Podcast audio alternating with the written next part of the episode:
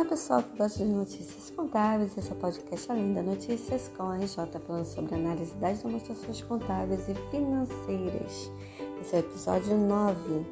Ao término do exercício, como se faz em todos os meses, procede-se ao levantamento do balancete de verificação com o objetivo de conhecer os saldos das contas do razão e conferir sua exatidão. No balancete são relacionadas todas as contas utilizadas pela empresa, quer patrimoniais, quer de resultado, demonstrando seus débitos, créditos e saldos.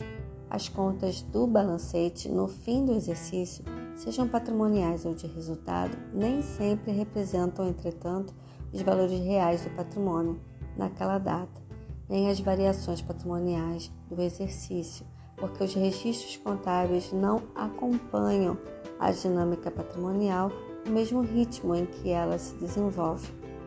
Sendo assim, muitos dos componentes patrimoniais aumentam ou diminuem de valor, sem que a contabilidade registre tais variações, bem como muitas das receitas e despesas recebidas ou pagas durante o exercício não correspondem realmente aos ingressos e ao custo do período.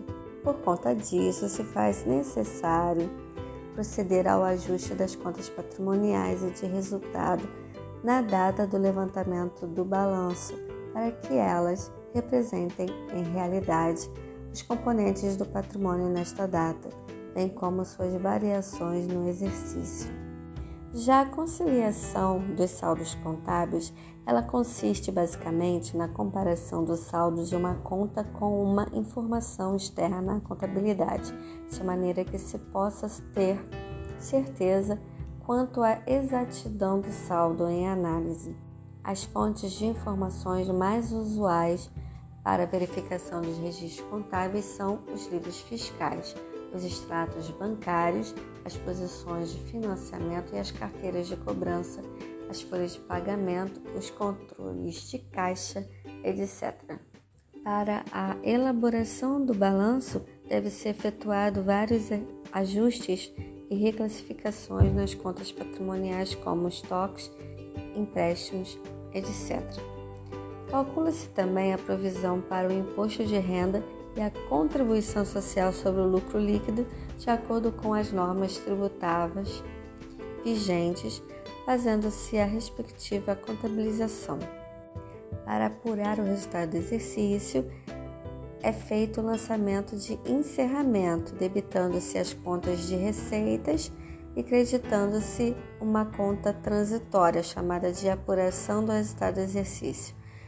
O inverso é efetuado nas contas de despesas e custos, debitando-se a conta apuração do resultado do exercício e creditando-se as contas de custos ou despesas.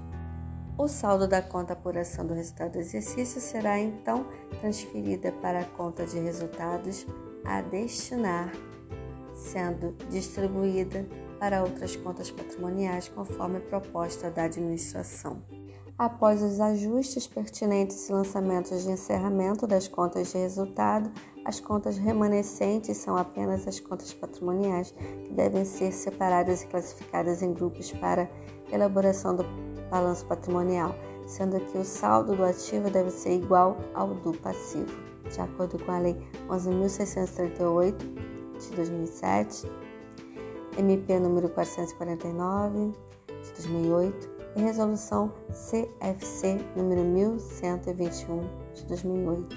A nova estrutura do balanço patrimonial passa a ser a seguinte: do lado esquerdo ativo, você tem o ativo circulante, ativo não circulante, realizável a longo prazo, investimento imobilizado e intangível. E do lado direito, é o passivo. No balanço patrimonial, você tem o passivo circulante, passivo não circulante, o patrimônio líquido, e nele você tem o capital social, gastos com emissão de ações, reservas de capital, opções otorgadas reconhecidas, reservas de lucros, ações em tesouraria, ajustes de avaliação patrimonial, ajustes acumulados de conversão e prejuízos acumulados. Eu sou Cristiane Guiô, conselheira da Ascom RJ, trazendo mais informações para o seu dia a dia. E te encontro no próximo episódio. Tchau, tchau!